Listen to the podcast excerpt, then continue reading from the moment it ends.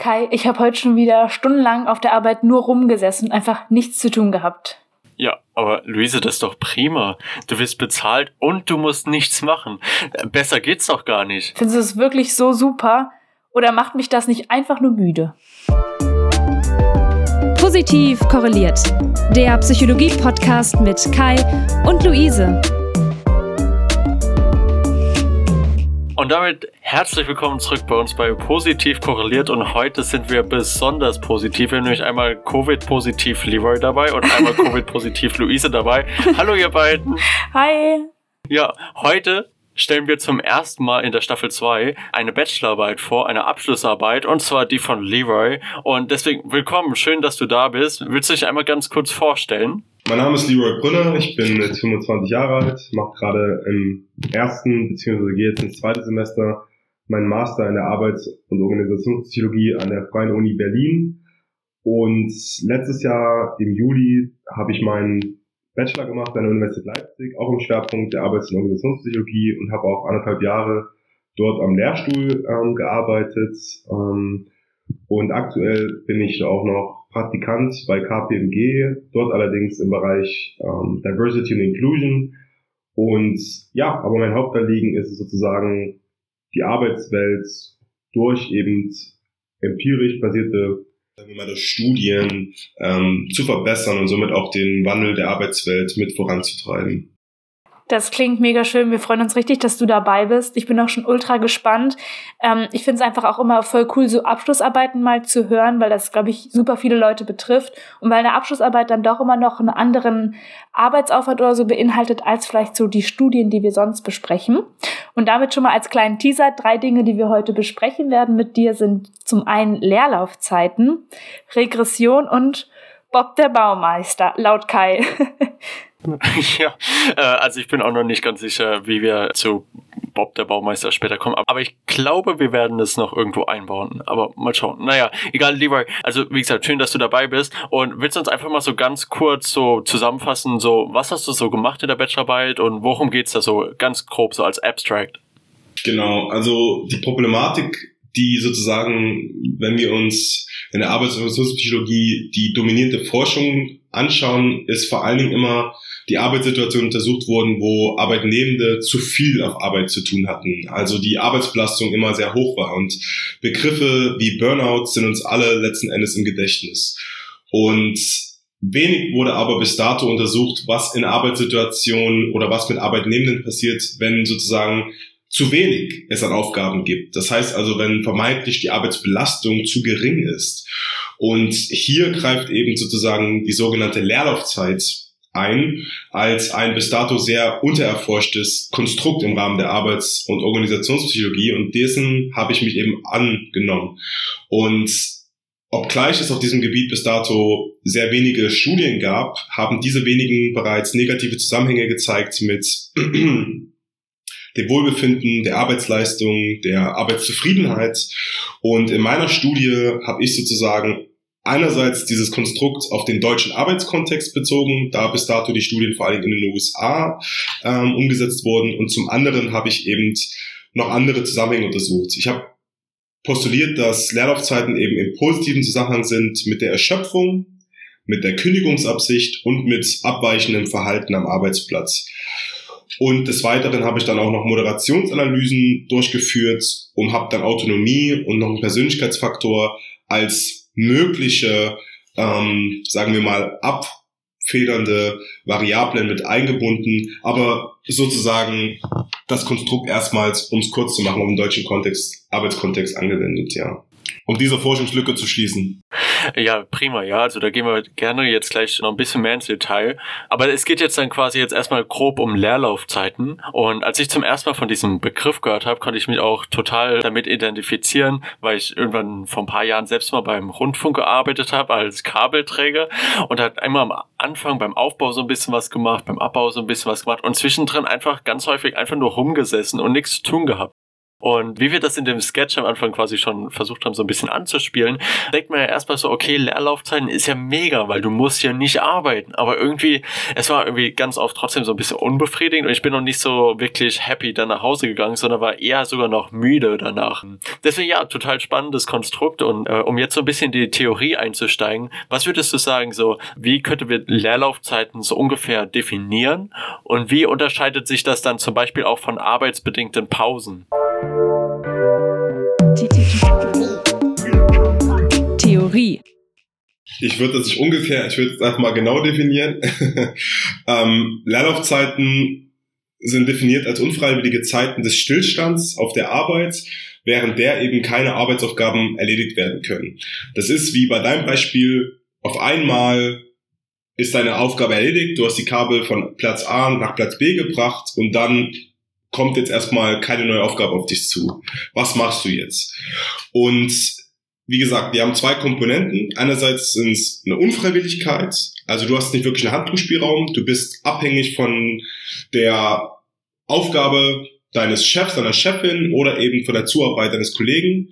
Und es ist eben eine Zeit, wo du nichts ja, zu tun hast. Und ähm, beispielsweise bei einer arbeitsbedingten Pause ist diese eben zum einen vorhersehbar, was bei der Leerlaufzeit eben nicht der Fall ist, und ähm, sie ist geplant. Also du weißt sozusagen, ähm, oder du kannst auch selber bestimmen, wann du eine Pause machst, wohingegen bei der Leerlaufzeit du ja deiner Chefin oder deiner Arbeitskollegin letzten Endes ähm, ausgeliefert bist, ob die dir eine Aufgabe geben oder eben nicht.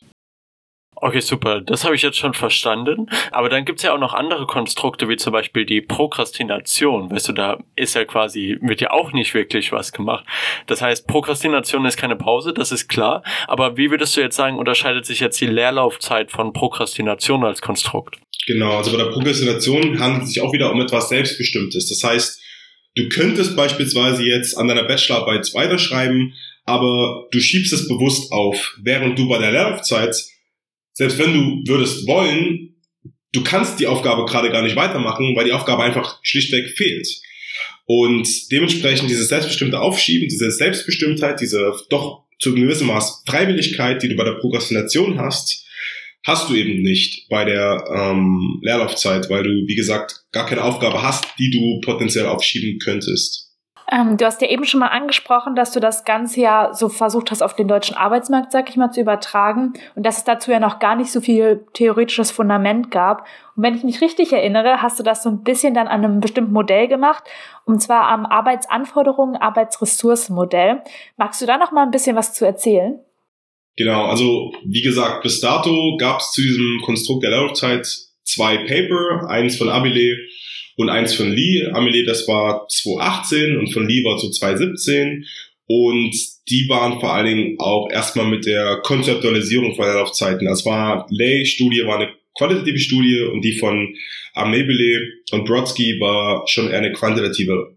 Aber es hatte noch gar kein richtiges theoretisches Fundament und da es sozusagen noch alles offen war und es aber klar war, dass Lernlaufzeit sozusagen eine Arbeitsanforderung eher ist, also eher mit einer negativen sozusagen Komponente verbunden ist oder eher was Negatives ist, habe ich mir da also das JDR, das Job Demand Resource Modell genommen und das postuliert eben, dass im Kontext der Lernlaufzeit diese als eine Arbeitsanforderung beziehungsweise als Arbeitsstressor einzuordnen sind und dementsprechend mit physischen und psychischen Kosten der Arbeitnehmerin verbunden sind. Das heißt also, je mehr Leerlaufzeit jemand erleben sollte, desto höher ist die psychische Belastung. Und der zweite Aspekt aus diesem Arbeitsanforderung-Ressourcenmodell wäre sozusagen die Ressource und das könnte beispielsweise Autonomie sein.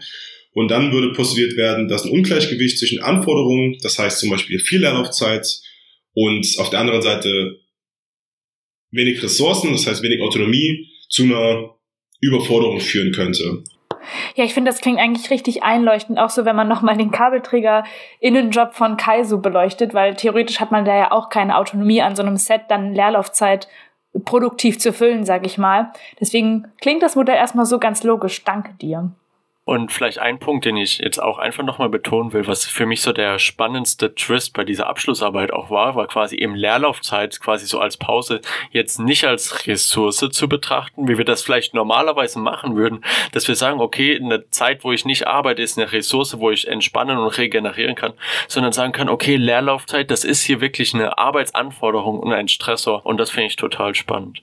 Okay, dann, dann lass uns doch jetzt mal äh, so ein bisschen so anschauen, was du tatsächlich so in, in deiner Abschlussarbeit gemacht hast. Und eine der großen Herausforderungen bei Abschlussarbeiten oder bei Studien allgemein ist ja quasi immer eine in Anführungszeichen gute Stichprobe quasi zu erheben. Und äh, bei euch war es ja schon eine sehr spezielle Stichprobe. Willst du uns so ein bisschen dazu erzählen, wie ihr das erhoben habt und was die Stichprobe so charakterisiert? Stichprobe. Genau, also speziell, damit meinst du einfach, dass sie relativ groß war. Der, der, genau, wir hatten am Ende jetzt eine Stichprobe von 1173 Personen, die dann mit der Zeit und mit jeweiligen Ausschlussfaktoren im Schnitt bei 950 Personen ähm, lag. Der Grund ähm, für diese hohe oder für diese große Stichprobe, da würde ich noch mal ein bisschen ein paar Schritte zurückgehen denn das hat auch einfach was generell damit zu tun, wie ich überhaupt zu der Bachelorarbeit gekommen bin. Und zwar Mai 2020 war ich noch im Auslandsjahr in Minnesota und mit Hinblick auf meine Rückkehr nach Leipzig war mir schon klar, dass ich dann gerne an dem Lehrstuhl von Herrn Zacher in, also der Organisationspsychologie arbeiten wollen würde und so kam erstmal der erste Kontakt im Rahmen eines Forschungspraktikums und dann später auch dieser Hiwi-Stelle. Und damals hat auch ein Promovent angefangen, der Martin Zeschke, der dann auch mein Betreuer wurde. Und der hat sozusagen zusammen mit Herrn Zacher eine, ja, Promotionsprojekt vom DFG gefördert, aufgesetzt, wo eben Leerlaufzeit über eine Längsschnittstudie behandelt werden sollte. Und in dem Kontext haben wir eben auch eine Panelfirma ähm, engagiert, die sozusagen ähm, diese große Stichprobe uns bereitgestellt hat. Und ähm, nur kurz zu einem Online-Panel. Das ist ein Marktforschungspanel, das einen Pool von Personen umfasst, die sich bereit erklärt haben, wiederholt an Online-Umfragen teilzunehmen. Und ich glaube, eines der größten Nachteile, gerade wenn es um eine Bachelorarbeit geht, ist ja letzten Endes die Akquirierung von Teilnehmenden. Und ähm, das ist das eine, was immer sehr, glaube ich, lange dauert, aber vor allen Dingen auch dieser Bias, den man dann oftmals hat. Das heißt, das typische Wer sind die typischen Stichproben bei einer Psychologie-Bachelorarbeit? Das sind vor allem Psychologiestudierende. Und das Schöne ist eben an diesem Online-Panel, dass wir hier einfach eine berufsübergreifende und wenn wir für die Geschlechter eben schauen, auch eine repräsentative Studie haben und darüber hinaus einfach eine schnellere Durchführung haben und höhere Teilnehmerquoten, weil dieses Online-Panel einfach in einem kurzen Zeitraum uns diese Personen zur Verfügung gestellt hat. Äh, ja, super. Das ist ja erstmal schon mal mega interessant, was man so für Möglichkeiten hat, einfach um Leute zu rekrutieren, weil ich glaube, das ist oft ein größerer Punkt, als man denkt. Und ich finde, wenn wir jetzt so einen guten Überblick über die Stichprobe haben, können wir gern übergehen schon zur Statistik. Wir machen immer so einen kleinen Statistik-Input sozusagen, um zu gucken, was dann auch Statistik mit den Ergebnissen der Stichprobe gemacht wurde. Und du hast das ja auf Regressionsanalyse bezogen. Und da wäre meine Frage natürlich, kannst du einmal so ganz grob für Leute, die noch nichts damit anfangen können, sagen können, was so eine Regressionsanalyse eigentlich ist? Quasi Regressionsanalyse für Dummies. Jetzt klaut er mir meinen Witz von eben. halt, halt, halt, halt. Dafür brauchen wir Statistik. Das kann ich gerne machen. Also ich habe ja vorhin schon angedeutet, dass es mir darum ging, einfach Zusammenhänge zu untersuchen dass, also das ist erstmal ein statistisches Verfahren zur Modellierung von Beziehungen zwischen unterschiedlichen Variablen, also abhängige Variablen und unabhängigen. In meinem Fall war die abhängige Variable beispielsweise Erschöpfung und die unabhängige war Leerlaufzeiten. Speziell die Häufigkeit von Leerlaufzeiten. Also ist es einmal die Woche, ist es mehrmals die Woche. Und Regressionsanalysen werden einerseits verwendet, um eben Zusammenhänge in den Daten zu beschreiben. Also besteht ein positiver Zusammenhang zwischen Leerlaufzeiten und Erschöpfung. Das heißt, führt mehr Leerlaufzeit zu mehr Erschöpfung und ähm, eben das auch zu analysieren. Aber ein anderer Aspekt, der in meinem Fall wichtiger war, war einfach, dass ich durch diese Analy Regressionsanalysen auch Vorhersagen treffen können. Also sagen sozusagen ähm, erhöhtes Auftreten von Leerlaufzeiten auch eine erhöhte Kündigungsabsicht oder um dem Beispiel zu bleiben, eine erhöhte Erschöpfung vorher. Und hier werden eben für diese Zusammenhänge die Daten als Grundlagen verwendet. Und weil sich das jetzt ja auch nach einer Korrelation eigentlich nur anhört, ist das Wichtige noch bei der Regressionsanalyse, dass wir in Bezug auf eine sogenannte multiple Regressionsanalyse auch mehrere ähm, unabhängige Variablen nochmal erheben können, sogenannte Kontrollvariablen, wie beispielsweise in meinem Fall die Berufsjahre, die vor allen Dingen basierend auf anderen Studien schon gezeigt haben, dass es da Zusammenhänge gibt, oder beispielsweise das Geschlecht, das Alter und das gibt uns nochmal einen besseren Überblick auf die reine Korrelation zwischen sozusagen der Leerlaufzeit, der Häufigkeit der Leerlaufzeiten und Erschöpfung. Ähm, genau, das ist sozusagen eine Regression. Eine multiple Regression. Genau, multiple Regression, ja. Und das war wirklich jetzt ein sehr guter Input, weil darüber haben wir im Podcast bisher noch nie gesprochen. Quasi dieser Punkt, dass, dass du quasi für andere Variablen noch kontrolliert hast, für Störvariablen oder Kontrollvariablen. Und das ist wirklich ein super hilfreiches Werkzeug, weil du dann quasi den, den Zusammenhang zwischen den Variablen, der dich eigentlich interessiert, wieder zum Beispiel zwischen Leerlaufzeit und Erschöpfung, dann quasi dieser Koeffizient, der da rauskommt, ist quasi unabhängig dann davon, was für ein Geschlecht oder wie alt die Person ist oder Berufsjahre oder egal welche Kontrollvariablen du halt verwendest. Deswegen, das war wirklich ein sehr guter Input und äh, sollten wir auch immer im Hinterkopf behalten, dass Kontrollvariablen wichtiger sind, als wir oft denken. Und jetzt, wo wir uns mit Regressionsanalyse ein bisschen beschäftigt haben, interessiert uns natürlich vor allem, wie deine Ergebnisse denn jetzt so aussahen. Also was ist denn da jetzt genau rausgekommen? Was hast du jetzt auch so mit rausgenommen an Ergebnissen? Aha. Genau, ähm, also zum einen muss ich nochmal sagen, war es auch einerseits für uns erstmal interessant und für uns meine ich, für meinen Betreuer und mich, überhaupt zu konzeptualisieren, wie, also wie ich überhaupt Leerlaufzeit konzeptualisiere. Und man hat eben, oder ich habe dann eben zwei Arten von Leerlaufzeiten erhoben. Zum einen die Häufigkeit, also anhand einer Likert-Skala, sieben Items, ähm, einmal die Woche, mehrmals die Woche, aber dann auch als absolute Zahl. Also das heißt, ich habe dann sozusagen die Minuten abgefragt. Und je nachdem, welche abhängige Variable von Leerlaufzeit ich genommen habe, also ob ich jetzt die Häufigkeit genommen habe anhand der Likert-Skala oder diese absolute Zahl, kam auch andere Ergebnisse raus. Also slightly different, aber es kam halt raus. Plus, das ist sozusagen das Schöne an der Bachelorarbeit, man kann da noch ein bisschen rumspielen. Und dadurch, dass es sozusagen noch keine ähm, bis dato validierten Leerlaufzeitskalen gab, war es einfach so. Und ähm, genau, aber das wurde sozusagen am Ende der Bachelorarbeit nochmal diskutiert. Genau. Also ähm, in Einklang mit den Hypothesen zeigten eben, dass es einen positiven Zusammenhang gab zwischen Leerlaufzeiten und devianten Arbeitsverhalten der Kündigungsabsicht und der Erschöpfung. Also dass Leerlaufzeiten in der Tat deviantes Arbeitsverhalten, also Fehlverhalten, vorhersagen, die Kündigungsabsicht vorhersagen und auch die Erschöpfung. Und auch bezogen auf die Moderationshypothesen, dass die Anfälligkeit zu Langeweile den Zusammenhang zwischen Leerlaufzeiten und devianten Verhalten moderiert bzw. verstärkt. Also dass sozusagen der Zusammenhang bei Personen mit höherer Anfälligkeit zur Langeweile als ein Persönlichkeitsmerkmal stärker ist, also die nochmal mehr zu devianten Verhalten neigen.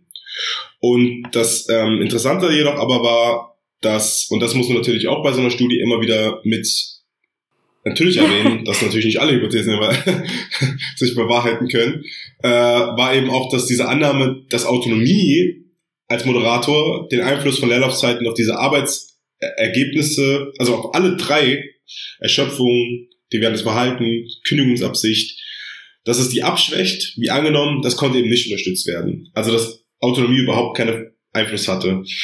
Und das waren also so generell die, die, die, die ähm, Ergebnisse. Also A, es gibt einen positiven Zusammenhang zwischen Leerlaufzeiten auf diese drei Arbeitsergebnisse.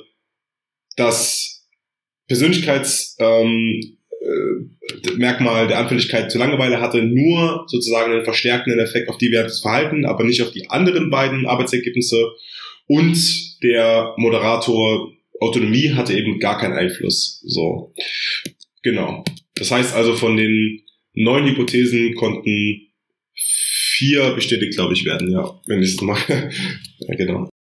Das ist auch einfach jetzt für uns interessant zu hören und auch einfach nochmal was, was betont werden muss. Es geht hier jetzt ja nicht darum, neun von neun Hypothesen zu testen oder so, sondern genau. man leitet quasi am Anfang aus der Theorie was ab, was man denkt, ja, das klingt plausibel. Und natürlich ist das auch so ein bisschen explorativ am Anfang, weil eben noch nicht so viele Studien zu dem Thema gibt. Und, und dann, und dann testet man das. Und, und was man ja in deinen Daten ganz klar gesehen hat, ist ja eine starke Tendenz, dass Leerlaufzeiten jetzt nicht was Positives sind, sondern eben was Negatives, ja, weil man hat ja diese ganzen Korrelationen gesehen zu Konstrukten, die wir eher vermeiden wollen. Und dann, und dann geht es, das ist einmal so das grobe Bild und dann natürlich so spezifisch sieht man dann, okay, es gibt dann kleinere Unterschiede, gab es dann, ob das jetzt der Umfang der Leerlaufzeiten ist oder die Häufigkeit. Und das ist dann das, wo man auch nochmal dann einfach viel mitnimmt, auch für zukünftige Studien. Definitiv. Okay, super. Würde ich quasi so als letzte inhaltliche Frage und danach wollen wir noch so ein bisschen darüber quatschen, so wie dir das gefallen hat und alles mögliche, aber noch so als letzte inhaltliche Frage, okay, wir haben jetzt diese Ergebnisse. Was bedeutet das jetzt so für uns in der Praxis? Was können wir da so jetzt, oder jetzt nicht wir vielleicht persönlich, wenn wir jetzt zum Beispiel dann Unternehmen sind, was können wir jetzt dann quasi spezifisch aus deinen Ergebnissen ableiten?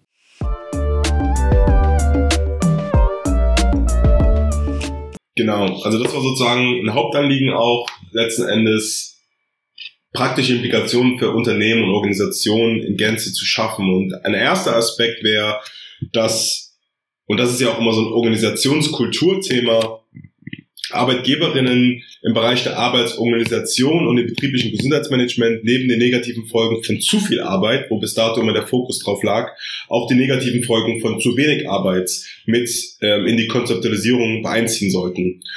Und das eben auch als Arbeitsstressor wirklich sehen sollten. Und dementsprechend, gerade wenn es um Arbeitsgestaltung geht, namentlich Jobcrafting, beispielsweise Aufgaben einfach interessanter und sinnvoller gestalten. Und ähm, weil hier ja natürlich genug Studien zeigen, dass sinnvolle Aufgaben Beschäftigte motivieren. Als ein Beispiel. Als ähm, zweites Beispiel wäre, dass ähm, Unternehmen im Bereich der Arbeitsorganisation formelle Arbeitspausen während und nach Leerlaufzeiten einführen. Einfach weil wir ja gesehen haben, dass diese unvorhersehbaren, abrupten Leerlaufzeiten stressig sein können. Und um halt diese Entspannung dann doch nochmal zu gewährleisten, eine Pause auch nochmal zeigt, basiert auf Studien, dass das diese negativen Folgen, ähm, die dann entstehen können aus einer Leerlaufzeit, vorbeugen können. Und ähm, als weiteren Aspekt, und das wäre sozusagen ein kompletter Shift, wäre wegzukommen von diesem 9 to 5 denken. Also weil es einfach zeigt, um 13 Uhr hast du alle deine Aufgaben erledigt. Und alles, was jetzt ist, denk an den Menschen im Blumenladen. Gut, der muss vielleicht bis um 6 arbeiten, aber denk an dich. Du hast dein, du hast deinen Workload für die Woche beendet. Du kannst gehen. Das heißt, wir müssten eigentlich zu so einem projektbasierten Arbeitsansatz hingehen. Weg von diesen strikten Arbeitszeiten hin zum flexiblen, projektbasierten Arbeiten. Ähm, weil alles, was danach kommt, ist einfach nur ein letzten Endes, ja, dahingesetzte ohne wirkliches äh, äh, Fundament. Super spannend. Ja, da bin ich voll bei dir, ja, total spannend. Also wir sehen, also wenn man quasi erstmal anfängt, Leerlaufzeiten oder ähnliche Sachen quasi als Stressor zu begutachten und dann auch nochmal auf das äh, Modell zurückkommt, dann sieht man, okay, was können wir dagegen machen? Und dann kommen wir eben auf, was können wir Leuten für Ressourcen geben, um quasi mit den Anforderungen klarzukommen. Und eine wichtige Ressource, die du jetzt nicht namentlich genannt hast, aber ich denke, was da ganz viel mit eingeht, ist halt eben Autonomie. Ja, Leuten quasi die Möglichkeit geben, ihr eigener Bob zu sein, ihr eigener Bob der Baumeister zu sein, um dann ihren Job quasi so zu craften, dass ja dieser Job-Crafting-Aspekt, wie es dann halt für sie passt, ja dass du sagst, okay, ich habe mein Workload für heute beendet, ist 13 Uhr, ich habe schon alles gemacht und dann sagen, okay, dann, dann bin ich jetzt einfach mal Bob und sage, dann, dann mache ich jetzt auch Feierabend. Um, eine andere Möglichkeit als Unternehmen das natürlich auszunutzen, wäre natürlich zu sagen, okay, du hast dein Workload äh, beendet, da kein Problem, ich gebe dir einfach mehr Workload, aber ich denke, das, das ist halt nicht so die Richtung, die dann halt vielleicht nachhaltig auch für die MitarbeiterInnen ist. Aber egal, darüber können wir noch äh, super viel weiter quatschen. Ich denke, deine Studie hat auf jeden Fall ganz viel neuen Input gebracht, quasi einfach dieses Konstrukt von Leerlaufzeiten einfach mal zu kennenzulernen, zu verstehen und auch einfach eine neue Perspektive darauf zu bringen. Super, vielen Dank. Wir würden jetzt so abschließend ganz gerne noch mal so ein bisschen auf den Ablauf von deiner Bachelorarbeit eingehen.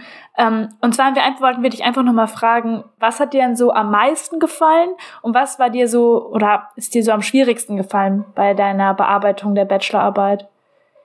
Genau, also der Punkt war, ich hatte ja vorhin schon ein bisschen erläutert, wie ich überhaupt zu dem Thema gekommen bin und das ist sozusagen auch ein Tipp, den ich generell geben würde. A, man muss sich immer im Kopf behalten, wir reden über eine Bachelorarbeit, okay? Und ich glaube, man sollte nicht so idealistisch daran gehen und das Rad neu erfinden und ähm, beispielsweise mit eigenen Themen äh, kommen. Das kann man immer gerne machen, bloß äh, die meisten Lehrstühle in Deutschland geben ja schon Themen hervor und da sind die meisten ja auch äh, Betreuer, Professoren sehr drauf. Ähm, ja, die kennen sich da einfach aus und da kann man oftmals auch einfach andocken und so war es ja auch bei mir. Und dann letzten Endes hat man seine eigene Zeit, wo man sich sozusagen in die Literatur einlesen kann. Und das hat mir am meisten am Anfang auch Spaß gemacht. Sprich, man hat ein Thema, man guckt, wie gesagt, auf dem Gebiet gab es noch nicht wenig, dann guckt man, okay, was ist ähnlich an das Konstrukt, Arbeitsunterbrechung, Prokrastination und man identifiziert selbst seine Forschungslücken. Weil natürlich hatte mein Betreuer, wie gesagt, seine Promotion dazu, aber man kann ja natürlich äh, da mal gucken, was der macht, aber nicht dasselbe machen, sondern muss seinen eigenen Weg finden, gerade auch weil die Daten ja andere waren. Das war einfach spannend, sozusagen zu sehen, was gibt es, was gibt es noch nicht und dann basierend darauf seine eigenen Hypothesen zu entwickeln. Das fand ich, diese Autonomie, diesen Spielraum fand ich interessant und natürlich dann auch immer im Austausch mit dem Betreuer oder mit dem Professor zu schauen, ob das Sinn macht. Ähm, genau als ein Beispiel. Gab es irgendwas, was dir so schwer gefallen ist, was so ein Stolperstein war? ähm, also natürlich die Statistik. Äh, ich glaube, auch ein weiterer Tipp ist nochmal, wenn wir jetzt schon mal dabei sind, einen Plan zu haben. Ja, also ich glaube, das, was ich sehr schön fand an der Uni Leipzig, an meinem Lehrstuhl war, mein Professor ist da sehr organisiert gewesen und das muss man vor dem Hintergrund sehr wertschätzen, dass man natürlich dann auch Kommilitonen hat, die dann teilweise gar keinen Kontakt hatten zu ihren Betreuern, ihrer Betreuerin oder wo es halt sehr sozusagen lose war, man ne, meldet das dann an und dann schreibt man irgendwo ins Leere. Also das hatte alles Hand und Fuß, war natürlich auch begleitet von dem Forschungskolloquium. Und wie gesagt, eine Bedingung war halt eben auch im Vorfeld Proposal abzugeben mit einem Zeitplan. Und das gibt einem nicht nur selber schon so eine eigene Idee, wann man was sozusagen fertig, zu, also wann man was fertiggestellt haben möchte, sondern es zeigt auch einem selbst, okay, wie realistisch und wie passt die eigene Zeitplanung, weil das ist wirklich key. Und ich sage euch so, man hat laut Studienordnung zumindest bei mir 23 Wochen Zeit gehabt und das sind fünf Monate, aber ein wichtiger Tipp, wirklich nutzt nicht diese 23 Wochen, sondern macht es wirklich so schnell wie möglich. Also ich hatte das Glück, ich hatte zu dem Zeitpunkt keine äh, Module mehr, sondern konnte mich wirklich auf die Bachelorarbeit fokussieren. Ich weiß, den Luxus hat nicht jeder, aber das hat auch mein Prof immer als Tipp gegeben, schreib das an einem Stück, weil du wirst immer Pausen brauchen, weil du wirst immer, du siehst irgendwann den Wald vor Bäumen nicht mehr und das brauchst du dann einfach, gerade wenn es am Ende darum geht, theoretische Implikationen und nochmal sozusagen auszuzoomen und dann wieder reinzuzoomen auch gerade bei der Statistik, die, diese Zeit braucht man. Aber es ist einfach besser, wenn man das am Stück schreibt und diese Pausen klein hält, als dass man sozusagen das dann äh, viel zu lange streckt, weil man muss irgendwo äh, am Ball bleiben, ja. Und ich glaube, es, es, es, es, ähm, die Versuchung ist einfach groß bei diesem großen Zeitraum, das in die Länge zu ziehen. Und das ja. ist so ein großes Learning, was ich im Nachhinein äh, wirklich auch immer so weitergeben kann, weil ich muss sagen, ich habe das nach zweieinhalb Monaten war ich dann fertig und der letzte Monat war einfach nur noch editieren und das nimmt wirklich viel Zeit weg, ja, weil äh, ob man es glaubt oder nicht, man gibt das dann Freundinnen, man gibt das Freunden und man man man muss da so viel nochmal back and forth schreiben. Also das da sollte man am Ende nicht überschätzen, dass so ein, weil es sind dann wirklich diese kleinen Fehler, wo man sich aufregt. Also das ist sozusagen generell nochmal ein Tipp. Tief durchatmen, ähm, was mir nicht, also was so Stolpersteine waren, war natürlich die Statistik. Ähm, dass man auf der einen Seite natürlich gut gewappnet ist, glaube ich, ähm, für, für so eine Bachelorarbeit generell vom Studium her, was man so mitbekommt, aber auch da. Ich habe jetzt beispielsweise Moderations, hierarchische Regression gemacht. Das ist alles noch im Rahmen des Machbaren. Da sollte man auch, wie gesagt, nicht das Rad neu erfinden. Ähm, aber hier sollte man sich nicht ähm, vom Bahn abbringen lassen. Also YouTube hat mir doch sehr gut geholfen, muss ich ehrlich sagen.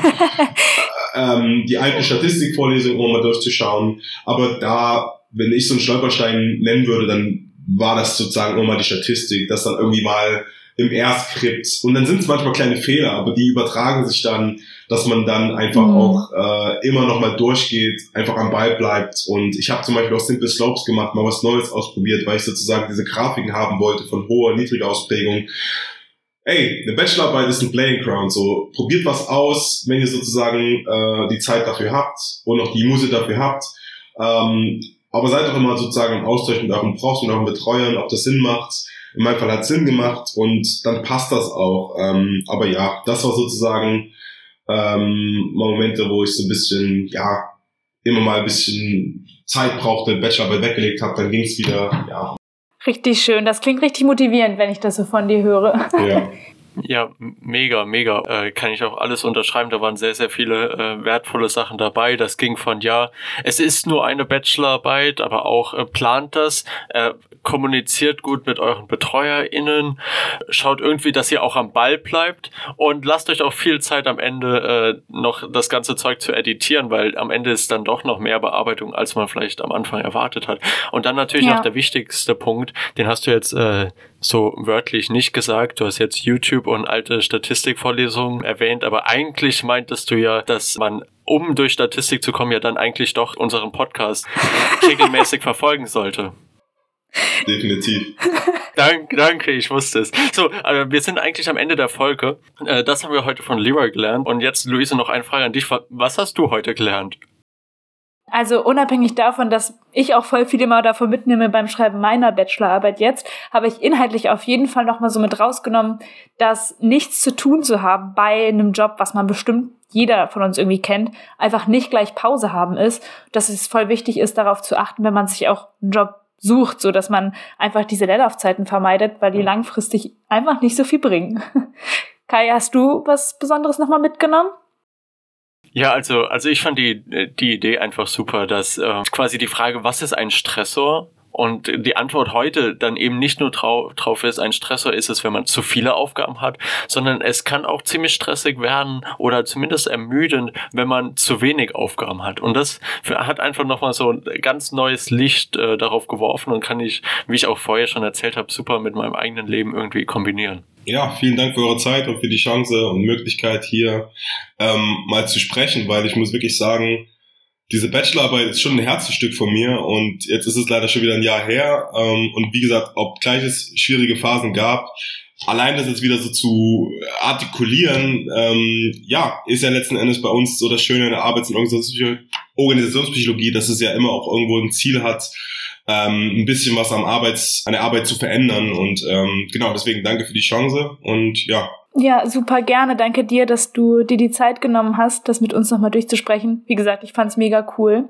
Dann würden wir sagen, sind wir schon am Ende der Folge angelangt. Und wie immer, empfiehlt uns gerne an alle, die auch schon mal auf der Arbeit nichts zu tun hatten und gebt uns gerne eine Bewertung auf Apple Podcasts oder Spotify. Ja, schaut doch gerne bei uns bei Insta vorbei. Positiv korreliert, alles klein und zusammengeschrieben. Und dann hoffen wir, dass wir uns nächste Woche wiedersehen. Bis dahin. bleibt positiv korreliert und ihr zwei bleibt hoffentlich nicht mehr so lange positiv, sondern werdet bald nochmal negativ. Gute Besserung an euch. Danke. Und bis demnächst. Tschüssi. Ciao.